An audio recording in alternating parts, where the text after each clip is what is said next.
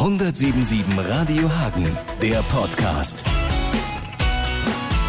Ich bin Robin Hirmer, herzlich willkommen zu einem weiteren Podcast. Es geht ja fix. Schon sind andere im Fokus, heiratende Blaublüter in England, gekrückte Doktorarbeiten, dazu die regelmäßigen Hiobsbotschaften aus aller Welt. Dabei ist die Erdbeben- und Atomkatastrophe in Japan schon ein bisschen in den Hintergrund geraten. Doch für die Betroffenen ist das natürlich ganz anders. Da ist das Geschehen natürlich noch sehr präsent und hat noch viele Auswirkungen. Für viele Menschen hat sich das Leben einfach komplett verändert. Cordula Assmann hat eine Frau getroffen, die nach Erdbeben, Tsunami und Atomgau von Tokio nach Hagen gekommen ist. Ein Bericht über Flucht und die sechs Wochen danach. Unser Entschluss äh, aus Tokio rauszugehen war ja über Nacht sozusagen. Wir waren eigentlich mehr in einer wartenden Position. Wir haben erstmal die Nachrichten uns angeschaut, wie das Ganze verläuft. Und dann äh, an dem Tag, als der erste Reaktor explodierte, dann haben wir uns schon Überlegungen gemacht, schon mal die Sachen gepackt, weil wir ja dachten, vielleicht kommt jetzt alles nach Tokio rüber. Und dann über Facebook, meine Kinder waren ja mit ihren Schulkollegen äh, über Facebook verbunden. Und dann ähm, hörten wir schon, dass zuerst immer die äh, Familien der Botschaftsmitglieder, die waren schon, hatten schon das Land verlassen. Äh, und dann auch andere äh, von ihren Freunden, von die bei größeren deutschen Firmen arbeiten, die Eltern die hatten auch schon Vorbereitungen getroffen für den Abflug von Japan.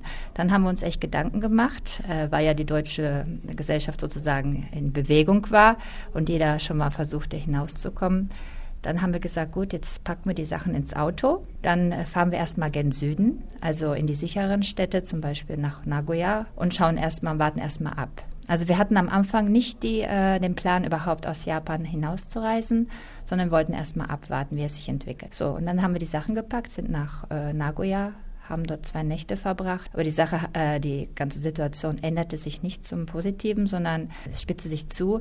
Also man wurde nicht mit der Situation auf den Reaktoren, also wurde man nicht damit fertig. Und die Nachrichten waren so, dass man wirklich ähm, Angst haben musste, dass noch Größeres passiert. Und dann auch das Benzin wurde knapp. Und das war auch ein Grund, warum wir sagten, wir müssen weiter raus zum Richtung Flughafen. So sind wir dann gen Osaka noch gefahren, damit wir noch einen Flug rausbekommen. Und dann wurde auch äh, in der Zwischenzeit die Botschaft in Tokio geschlossen, die Schule geschlossen.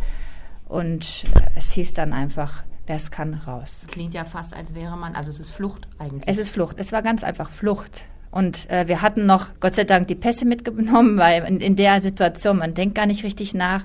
Ich habe einfach den Kindern gesagt, packt jeder sein, eine Tasche, was ihm ganz wichtig ist, und dann ähm, einfach nur mit einem Handgepäck raus, die, die Pässe mit und das war's. Also wir hatten überhaupt gar nichts geplant, nichts, einfach raus, ja.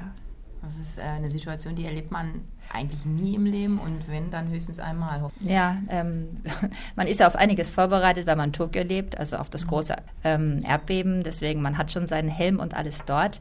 Aber dass man aus der Stadt so raus muss, auf einmal, das, das ist doch, was über, überwältigt einen. Mhm. Äh, und vor allen Dingen mit einer Aussicht, man hat keine Aussicht, wie es sich entwickelt. Und in dieser Situation waren auch die Informationen sehr unterschiedlich ob es jetzt sich beruhigt oder nicht. Also da hatten wir zu große Angst mit der Familie, mit den Kindern. Das muss ich schon sagen. Also es war wirklich eine Flucht nur noch raus und dann die Möglichkeit offen lassen, dass man rauskommt aus dem Land. Denn es gibt so viele 35 Millionen Einwohner in Tokio. Wenn, wenn da nichts mehr sich bewegt, kein Verkehrsmittel, kein Benzin mehr da ist, dann kommt man auch nicht mehr raus. Jetzt hat das ja geklappt und jetzt seid ihr wie lange schon hier? Ja, über sechs Wochen. Wir sind am 19. März hier angekommen kommen, ja. Ähm, wie ist es euch seitdem hier ergangen? Ja, erstmal war, also die Aufnahme hier war für mich sehr überraschend und überwältigend. Die, äh, meine Freunde, meine Schulfreunde vom AD haben sich zusammengeschlossen und sozusagen ein Unterstützungsteam gebildet. Als wir ankamen, haben wir sehr viele Sachen schon bereitgestellt bekommen. Wir hatten ja keine Kleider dabei. Wir haben Wäsche bekommen, Kleidung für die Kinder, Spielzeug, Bücher.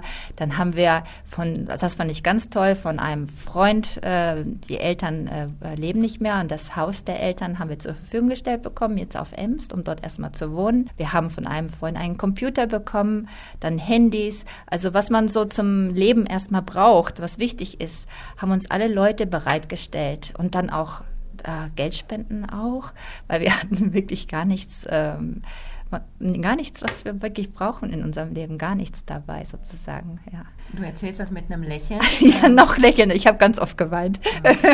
Was sind denn jetzt die, die größten Probleme und die größten Sorgen oder Schwierigkeiten, die ihr habt und die ihr jetzt bewältigen müsst? Ja, die größte Sorge für mich, wir müssen ja die Entscheidung treffen, ob wir zurückgehen oder nicht.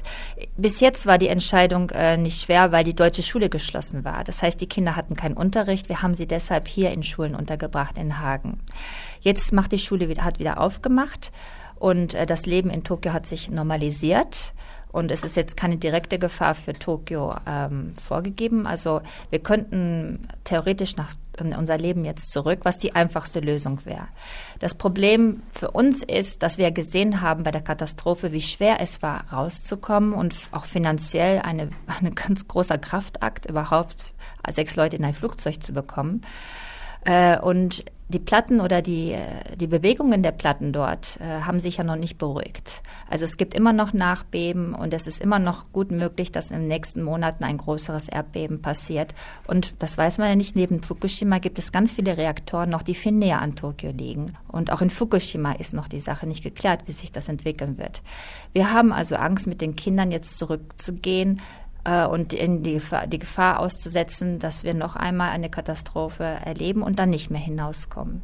Deswegen müssen wir, haben wir jetzt für uns überlegt, die ganz, den ganz schweren Weg zu gehen, uns nochmal von Null hier ein neues Leben aufzubauen. Wie ist das für deinen Mann? Ich meine, du bist ja hierhin zurückgekommen in deine Familie oder zu deiner Familie, mhm. sagen wir mal, aber er hat ja seine Familie zurückgelassen. Er hat seine Familie zurückgelassen, ja. Und mein Mann denkt erstmal vorrangig an die Kinder. Also äh, für ihn persönlich ist es wichtig, dass wir hier ganz sicher sind mit den Kindern, dass sie hier aufwachsen können. Ich meine, für meinen Mann wird es schwer sein. Natürlich, er spricht auch Deutsch nicht. Aber er hat in Tokio immer nur, er hat dort eine Kunstschule und Kochschule gehabt. Er hat immer viel mit Ausländern gearbeitet. Deswegen vom beruflichen her, von seinen Aktivitäten her, hat er die Zuversicht, dass er hier gut unterkommt. Insofern ist er also nicht so pessimistisch. Nur natürlich seiner Familie gegenüber, als der älteste Sohn, hat er auch Verpflichtungen und das wird ihm sehr schwer fallen, das weiß ich ja. Ähm, da gibt es sicherlich auch noch einen kulturellen Unterschied, denke ich, wie man das das vielleicht in Japan sieht und wie man das bei uns sieht, oder? Ja, in Japan ähm, denken die Japaner, ähm, dass es keinen Sinn hat, wegzugehen. Ähm, es ist so, sie, die Japaner hat man ja auch gesehen, jetzt in die Leute, die dort äh, alles verloren haben durch die Tsunami, sie geben sich mehr in ihr Schicksal. Wie es kommt, so kommt es. Also sie würden nicht jetzt ihr Leben ändern wollen äh, wegen einer Gefahr. Da sind wir doch mehr, ähm, wie sagt man, wir sind da mehr motiviert, äh, nochmal was zu versuchen oder unsere Situation, Lebenssituation zu ändern. Aber Japaner würden sich in diese Situation hineinbegeben und das so annehmen, wie es passiert. Also von seiner Familie, auch auf Freunden gesehen, besteht keine Notwendigkeit, das Land zu verlassen ähm, weil man ein Vertrauen hat, dass alles so sein Schicksal so seinen Weg hat und es kommt, wie es kommt. Da haben wir eine andere. Wir wollen positiv oder wir wollen einfach unser Leben äh, äh, selbst in die Hand nehmen. Das ist eine andere Denkensweise, ja. Was wäre jetzt für euch besonders wichtig? Gibt es irgendwas, wo du sagst, also das wäre jetzt was, was uns noch sehr, sehr helfen würde, das brauchen wir jetzt, da könnte man uns vielleicht auch noch unterstützen? Ja, ähm, wir müssen ja eine Arbeit suchen jetzt, die auch mit Japan zu tun hat. Also ich habe ja nur für japanische Firmen bisher gearbeitet. Um, deswegen, wir brauchen die Verbindung zu der japanischen äh, Gesellschaft. Äh, deswegen wollen wir jetzt in Düsseldorf äh, schauen. Nur in Düsseldorf haben wir natürlich keine Grundlage. Wir haben dort keine Freunde oder Verwandte, die uns unterstützen können. Und wir haben auch keine Informationen, was Schulen oder Wohnen im Allgemeinen äh, betrifft. Deswegen, das meiste, was uns jetzt im Moment nützt, sind Informationen, gute Informationen, wo wir unterkommen könnten. Ähm, das ist jetzt für uns das Wichtigste. Und ähm, natürlich, dass wir die Zeit überbrücken. Wir müssen natürlich auch leben. Wir, wir brauchen auch Unterstützung weiterhin ne, dass man uns vielleicht ähm, in, in, Wort und in Informationen und äh, so unterstützt, für, für, unser Leben dort aufzubauen, neu aufzubauen.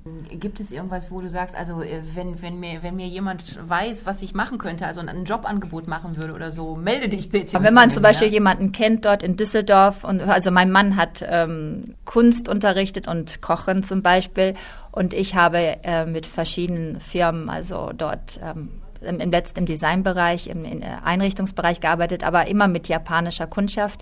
Wenn jemand weiß, oh, ich kenne in Düsseldorf jemanden, der braucht unbedingt jemanden, der sich gut mit den japanischen Praxisen auskennt oder oder wir kennen jemanden, die sind ganz begeistert mit japanischem Kochen und die würden gerne, dass einem das jemand beibringt oder all das, was man sich so vorstellen kann. Ich meine, es ist ja mal Wort zu Wort, was man da hört. Dann, das wäre uns sehr nützlich einfach Tipps, jede Menge Tipps. Das also das Interview in Sachen Erdbeben und Atomkatastrophe in Japan. Mehr Informationen rund um das Thema haben wir auch auf unserer Homepage. Schauen Sie einfach mal auf der Startseite. Dort finden Sie weitere Infos. Bis zum nächsten Podcast. Ich bin Robin Hirmer. 1077 Radio Hagen, der Podcast.